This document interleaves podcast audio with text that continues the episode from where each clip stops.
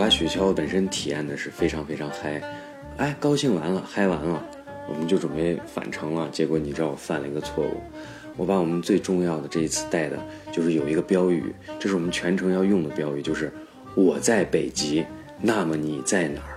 一个 KT 板。结果我把板子就是可能在这个路途当中啊，风一吹，把它吹没了，你知道吧？就找找不到了。结果因为这一个板子，我们额外的又体验了十五公里左右的狗拉雪橇穿行。我们准备合影，在完美收官以后，我们说来一张合影吧，拿出我们的这个 KT 板，就我在北极，那你在哪？结果这一找发现没有找到，哎，当时我特别着急，因为。这是我们北极之行才刚刚开始，这个牌子对我们是很有意义的，它不能丢。这个对于老板来说，项目已经体验完了，我们的服务结束了。可是就在这样一个节点上，我们的工作人员只是简单的去跟他说明了一下我们为什么还在这里没有走，然后当地的这个老板就是这个向导，特别的热情，直接就说完全没问题，快跟上，我带你们去找。然后不然等到再晚一点，或者风一吹，把那个就盖住，就彻底找不到了。快行动！你们哪几个人跟我走？就马上就问落实，然后说我派我们最快的狗来拉，我们快去找。这一刻马上跟上，我们派了三个人，分了两个车，直接过去。然后过去以后，他松开刹车条以后，就这个向导，这这两个车就已经是向导驾驶了。等他松开之后，那一瞬间，马上推背感出来了。好，我说，哎，我觉得我刚才白玩了。他们在开，速度一下拉上来了，才知道原来我们所谓的速度很快，三十四十，弱爆了。刚才自己以为的非常棒啊，就风驰电掣的感觉，结果跟这个推背感，呃，这种感觉一来，完全秒杀。他们。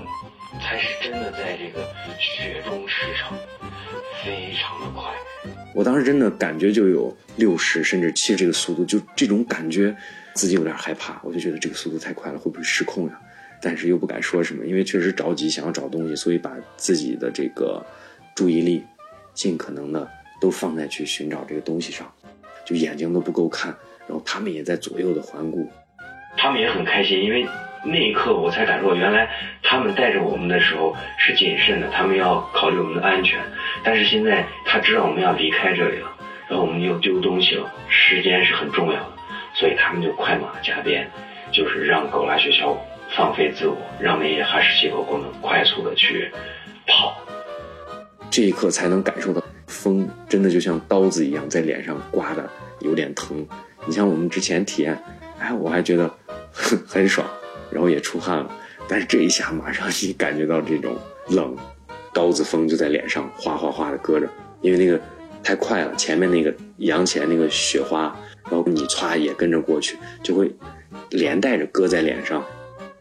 从旅游角度来说，前面刚才我讲到我们在找东西之前那个叫旅游体验，就是自己驾驶，但是这一次是因为突发状况去寻找东西，所以很迫切。才体验到了原来是这样，这两个的落差其实蛮大的，在自己心里。虽然后来确实没有找到，我们开出去了很远，就是大概有十多公里，还是没有找到。后来我也有点不好意思，因为这一路开出去时间也比较长，还要再返回，确实有些不好意思，说算了，我们放弃吧。很感谢，然后咱们回，然后他们还说没关系，叫我们再去前面看看。最后也是因为团队的时间的问题，所以就掉头折回了。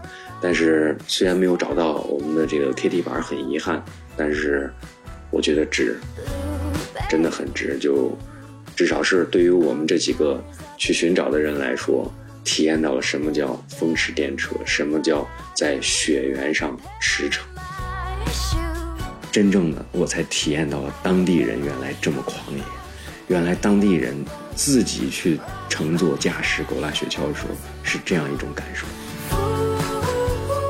狗拉雪橇的体验里面，之前说到有那种缰绳的，还有一种狗拉雪橇是靠你的身体重量。你可以理解为，在这个狗拉雪橇箱体的后方有三个木条，两边呢是特别宽的雪橇板，中间一个细的呢，那个就是刹车条，你要随时靠你的重力去左右摇摆来控制它的方向。比如说你要向左转弯，整个身体要向左倾斜，把你的重量和你的脚踩在左边的那一根木条，也是非常耗体力的一种。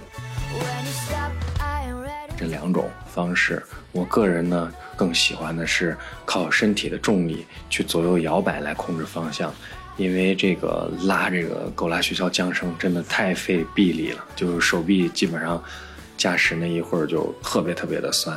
这也是为什么我们很多人 从一开始的大家抢着说我来我来，到后来变成哎要么你来，所以我更倾向于靠这个身体重力左右摇摆式的这个方式。